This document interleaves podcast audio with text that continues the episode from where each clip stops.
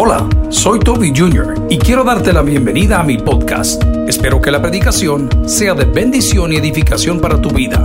Comparte esta información con otros. Espero que disfrutes lo que Dios tiene para ti el día de hoy. Que Dios te bendiga. Quiero hablarte de las etapas de la fe. ¿Puedes decir conmigo? Las etapas de la fe. Dígalo conmigo. Las etapas de la fe. Miren, la historia ya está escrita. El libro de revelaciones o apocalipsis nos dice que jamás el mal triunfará sobre el bien. ¿Alguien dice amén esta palabra el día de hoy? Bueno, eso significa que ninguna condenación hay para los que están en Cristo Jesús. ¿Alguien dice amén esa palabra? Eso significa que somos más que vencedores por medio de aquel que nos amó. ¿Alguien dice amén esa palabra? Gloria al Señor. ¿Sabe qué significa eso? Que ni lo alto, ni lo bajo, ni lo profundo, ni nada me podrá separar del amor de Dios que es en Cristo Jesús, Señor nuestro. Den esa ofrenda de palmas al Señor. Ese es el mensaje de esta mañana. Amén.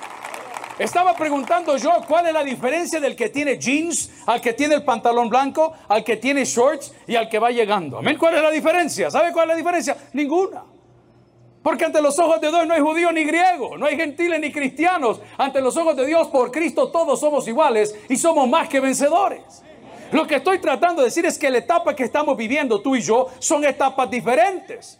Pero la vida no puede retroceder a cualquiera de las etapas. Pero siempre y cuando permanezcas en Cristo, como le dice Romanos 1.8, la etapa la tienes ganada. ¿Recibes esa palabra el día de hoy? Hay personas que están diciendo, pastor, llevo tres partes, llevo dos partes, llevo tres cuartas partes, llevo aquí, amigos y hermanos, para Dios un día es como mil años y mil años como un día. Eso significa que no van a ser los juzgados, no van a ser los papeles, no van a ser los abogados, va a ser Dios quien te va a abrir la puerta. No importa si tienes ahorita cuatro etapas, cinco etapas, seis etapas. Escucha lo que te digo. Cuando Dios entienda y sienta, diga conmigo, cuando Dios entienda y sienta que estás preparado, las puertas se van a abrir. Son las etapas de la fe. La primera etapa es conocer. Diga conmigo, la primera etapa es... Ok, cuando usted lo trajeron jalado, le dieron a conocer de qué se le acusaba.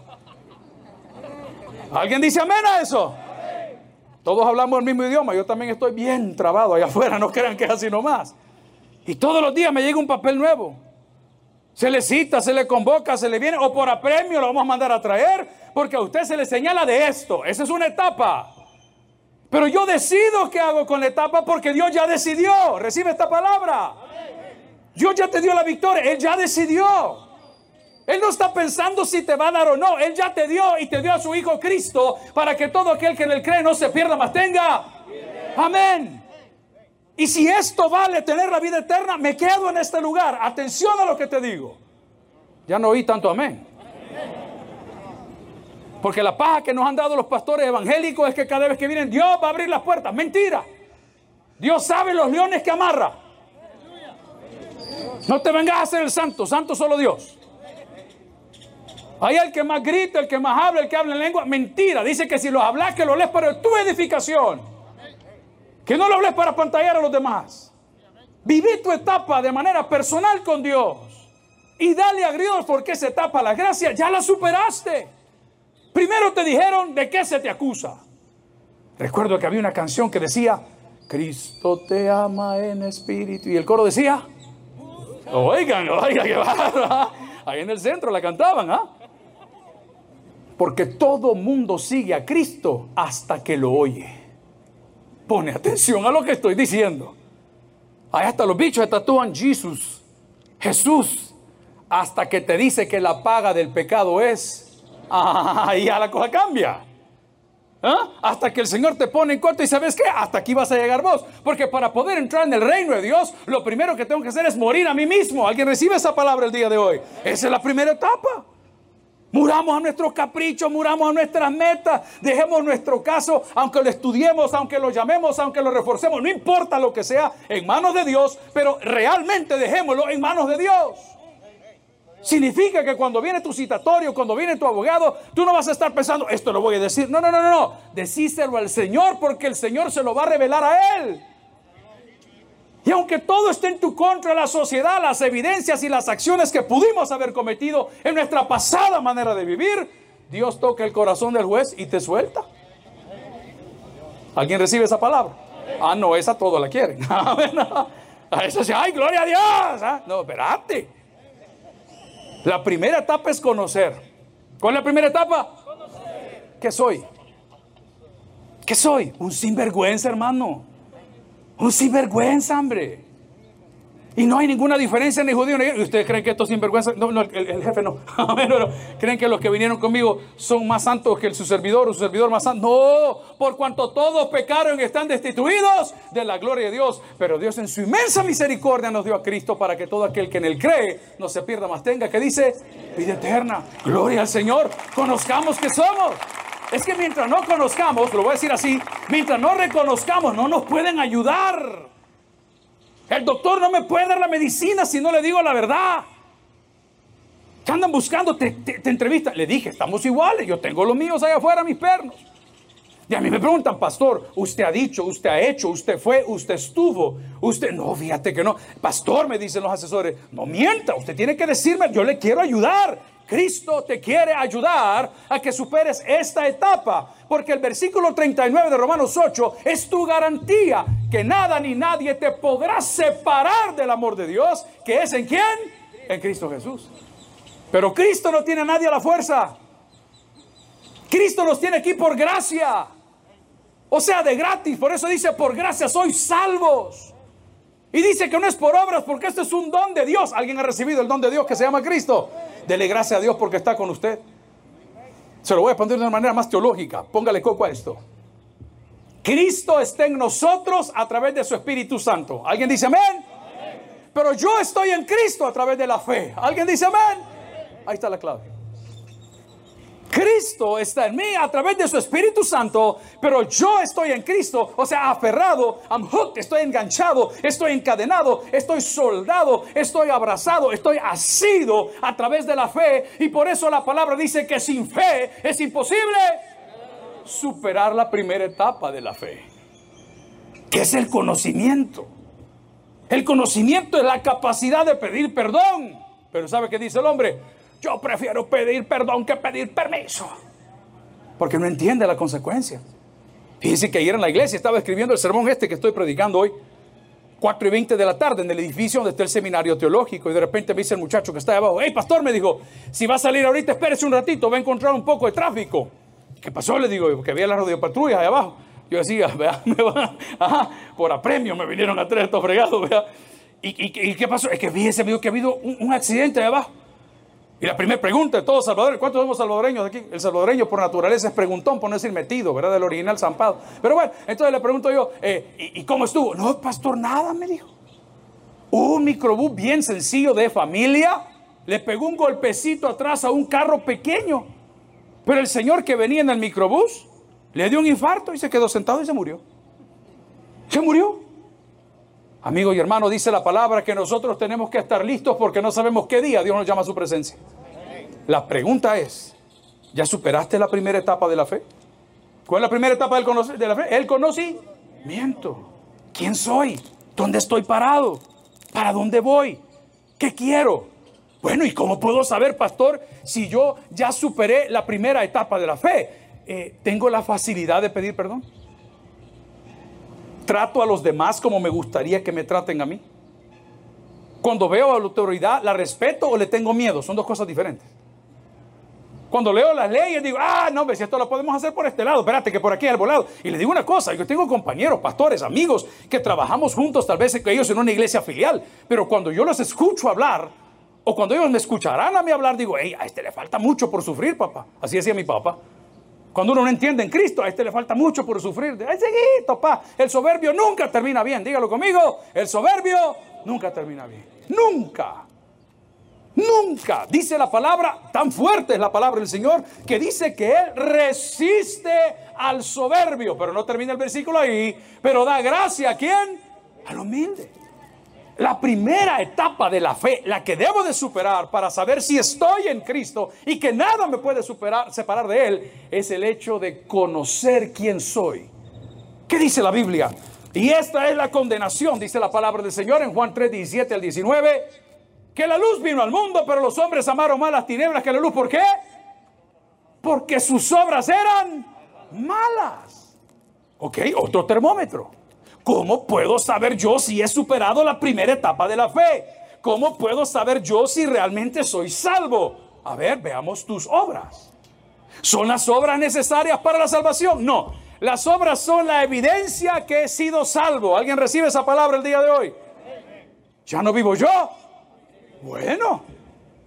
Entonces la segunda evidencia para saber si he superado la primera etapa de la fe son mis obras. ¿Cómo te comportas con la gente? ¿Cómo te comportas? Ahí estamos ahorita entrando y usted sabe, todos pasamos por revisión como debe de ser, todos nos sometemos a las autoridades como debe de ser. Y una persona me detiene allá afuera y me dice, pastor, ¿nos podemos tomar una fotografía? Y le digo yo, sí, con mucho gusto. Una de las señoras que estaba aquí trayéndoles cosas a la familia, los paquetes que valen como 24, 25 pesos para un mes.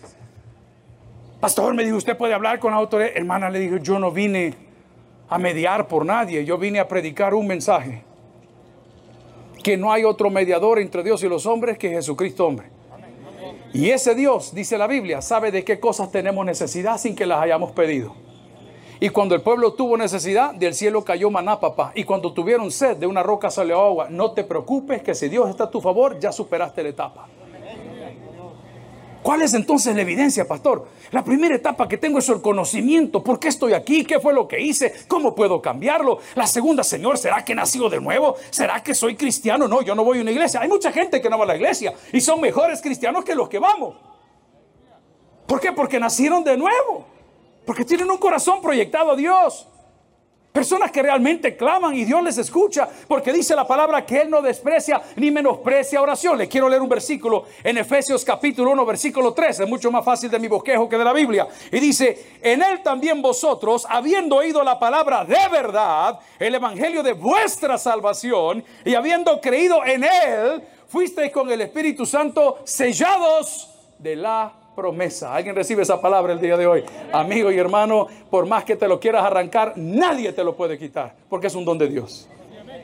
La llenura, la plenitud, los dones del Espíritu, nadie te los puede arrebatar. Por eso hace la afirmación en Romanos 8:39, que nadie te puede separar. Pero vamos por etapas, papá. Y la primera etapa para poder tener y superar y saber que soy un vencedor es que he nacido de nuevo, sé quién soy y por mis frutos puedo ver que ya no vivo yo, más que iglesia, más Cristo vive en mí.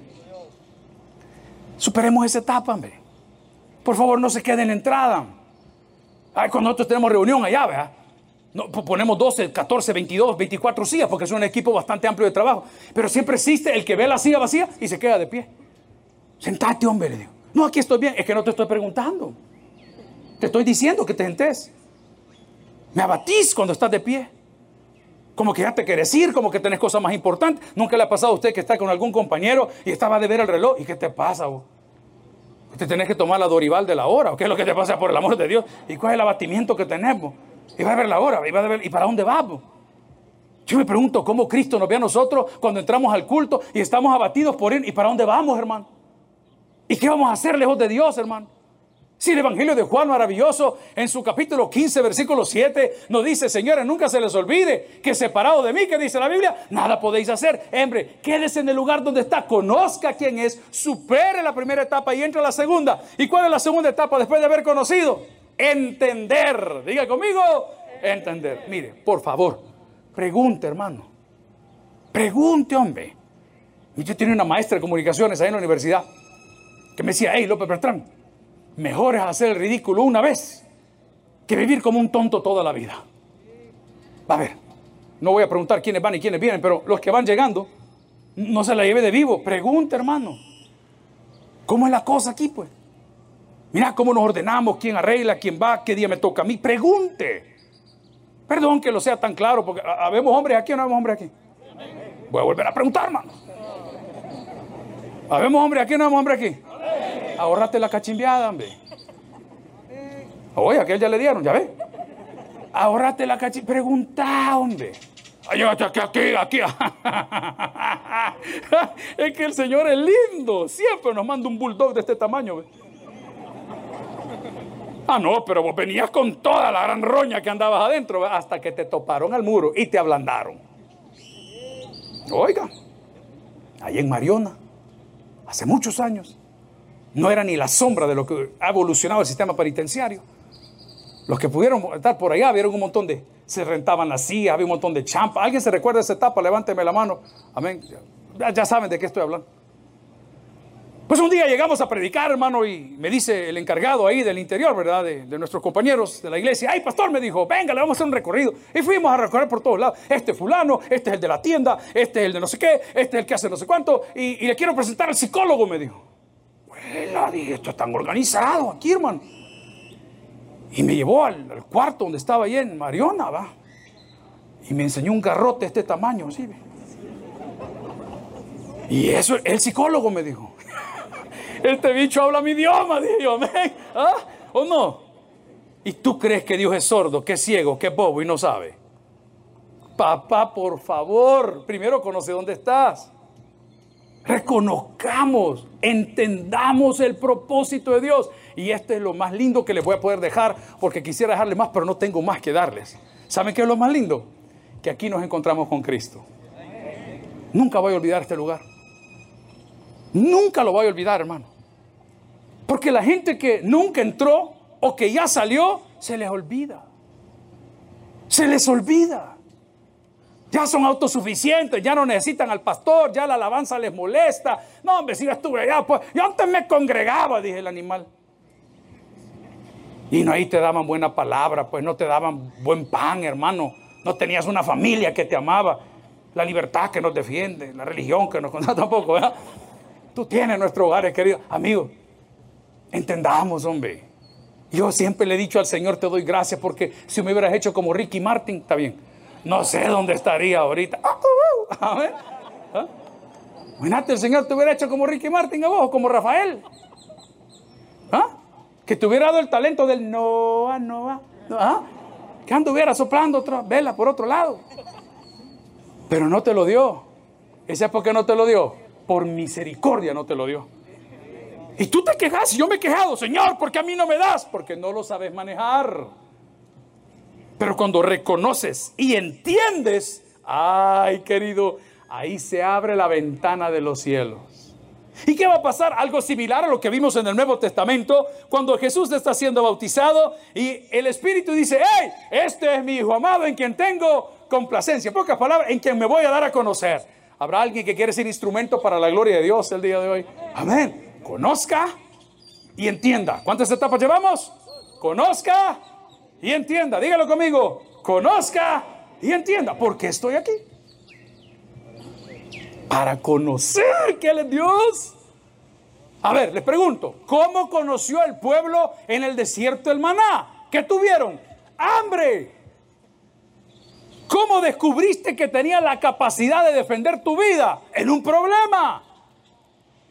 ¿Cómo conociste que tenías la habilidad para la carpintería, para hacer la sastrería, para reparar un vehículo, para meterte en un programa? ¿Cómo lo descubriste? En la tribulación. Pero no quiero que me despegue la idea principal de Romanos capítulo 8, 39, que la victoria ya está dada. Pero no se mueva. Ese es el problema. El problema es que a medio partido ya te estás jalando, ya nos metieron cinco goles, mejor vámonos. Pues. El portero no sirve, y el director, nada, beba, no sirve. Ahí está, ahí está. Perdón, yo quisiera hablar como yo hablo, pero no puedo porque están grabando. ¿Alguien recibe hebreo que les quiero decir? Ah, hay un montón de esos, hombre. ¿De para qué te metiste, pues? Deja jugar al que sí quiere, hombre. Deja el espacio en la silla del que sí quiere la palabra, hombre. Pero vas por el primer round, te van sonando la primera, te salió mala audiencia, venís a llorar. Dios no me quiere. Eso es un gran diablo, hombre.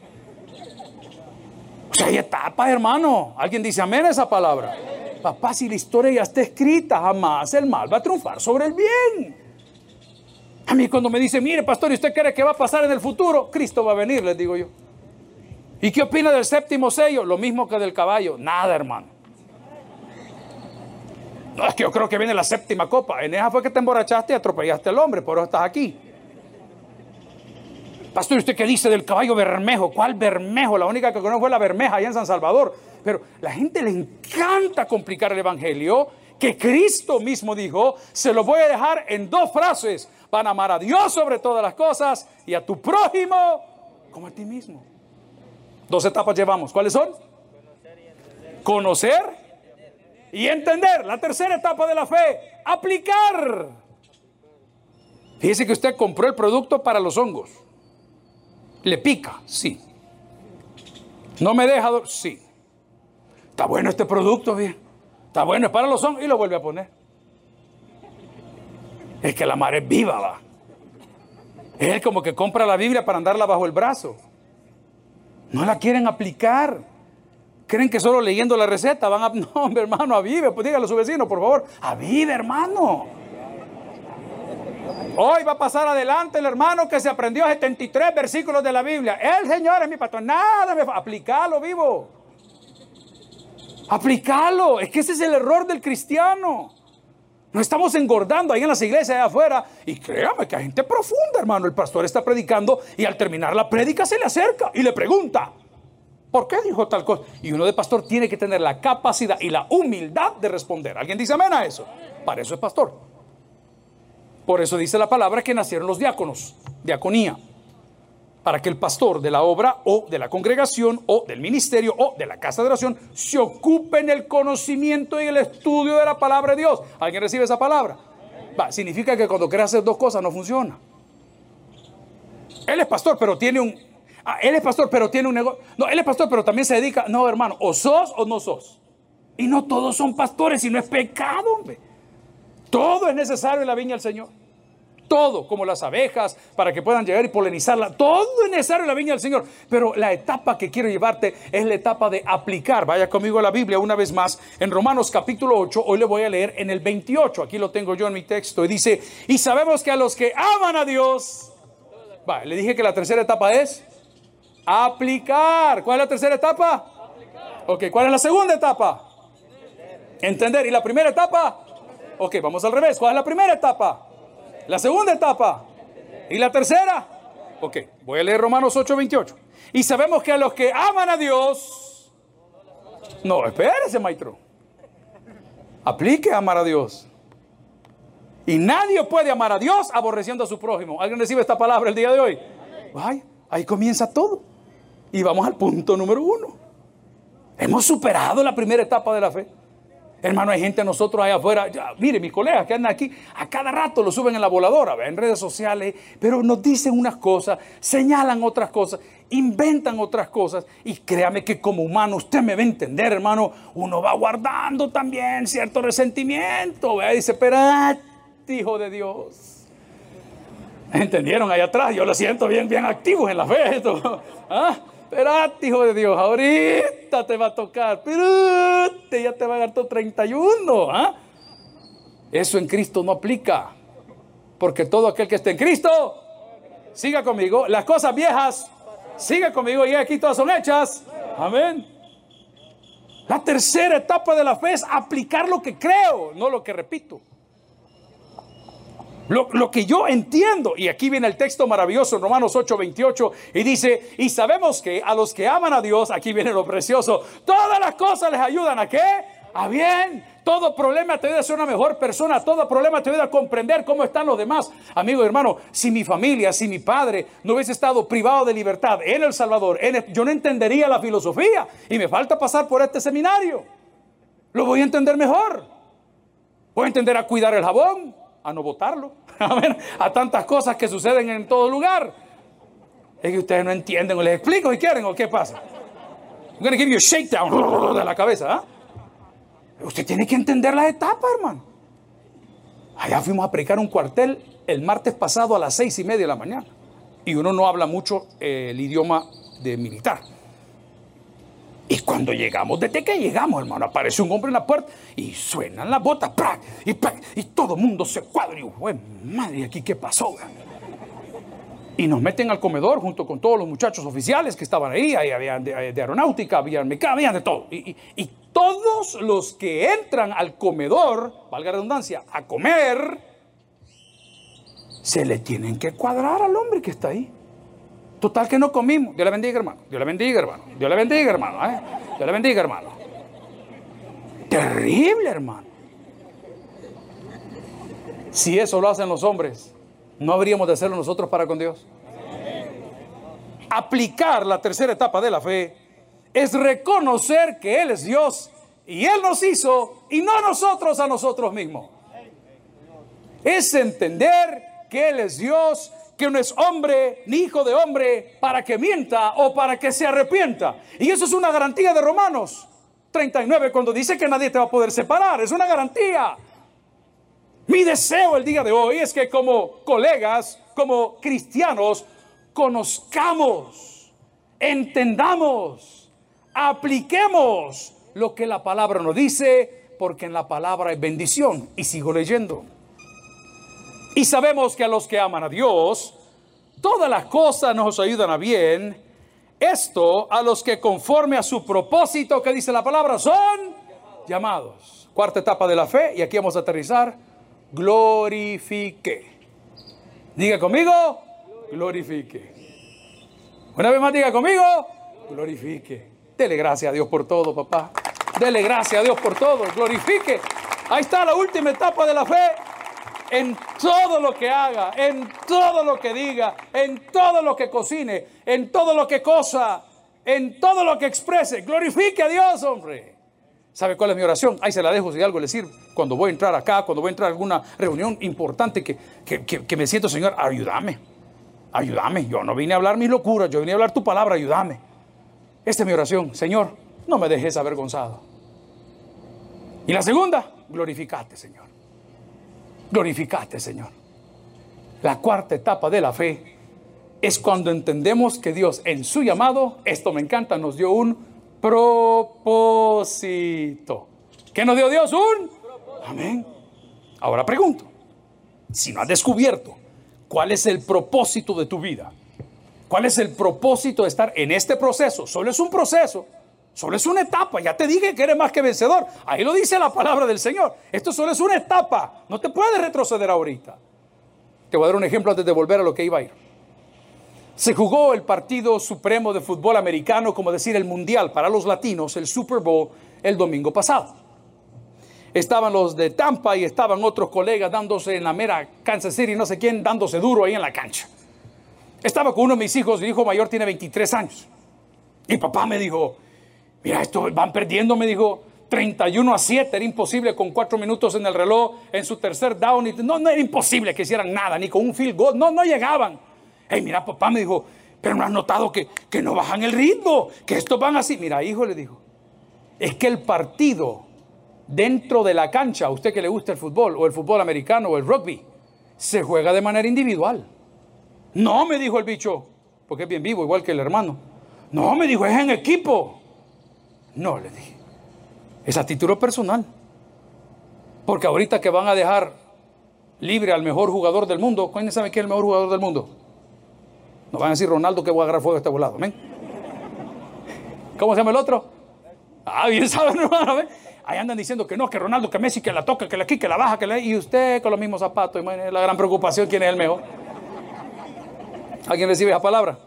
Que gente bruta, ¿verdad? Mira, 90 dólares, original. y sin hartarse el idiota en la cara. Pero bueno, vamos al punto. Le digo a mi hijo, mira, todos los scouters, los scouters, los que andan reclutando gente, nunca van a preguntar cómo quedó el partido.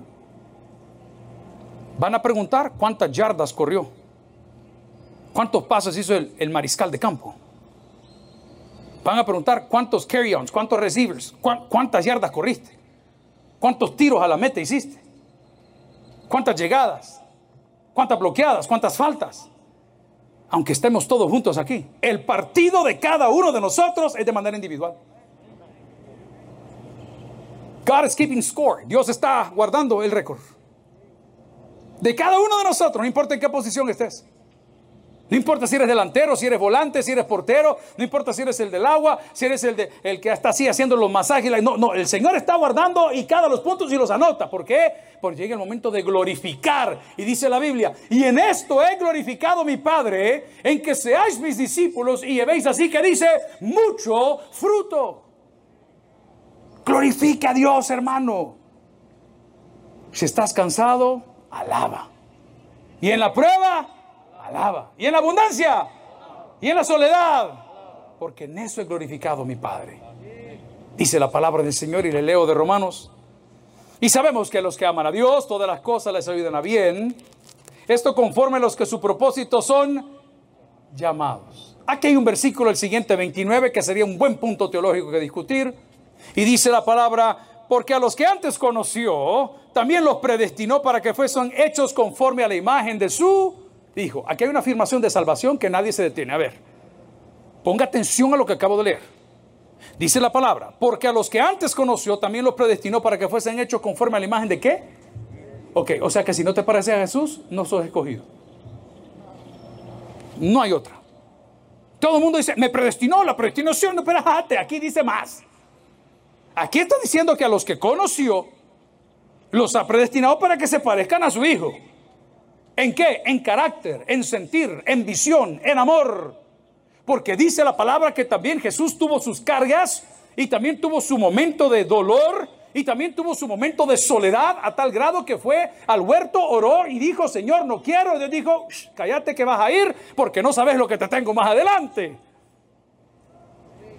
Me imagino que cuando Jesús entrega su espíritu, porque a él nadie le quita la vida, la Biblia dice que la pone y la toma por los que ama. ¿Alguien recibe esa palabra el día de hoy? Cuando él se levantó, gloria a Cristo, ha de haber dicho, Señor, jamás imaginé, jamás imaginé la resurrección. Jamás imaginé estar a la diestra del Padre. Creí que yo no volvía, me habías mandado a la tierra, estaba haciendo mi misión, estaba evangelizando, sanaba leprosos, sanaba cojos, ayudaba a los ciegos. Señor, jamás imaginé. Y eso es lo que va a pasar en nuestra vida porque Dios siempre nos sorprende, hermanos. Pero por favor, glorifica al Señor. Van a haber momentos, van a haber etapas, van a haber notificaciones, van a haber audiencias, van a haber retrasos pero sobre todo ello también habrán milagros, hermano. Y en el momento que menos lo esperes, el Señor va a decir, ah, este ya pasó la etapa de la fe, porque la primera era que ya conoció, la segunda es ya entendió, la tercera es ya aplicó y la cuarta es ya, ya está listo para irte a tu casa.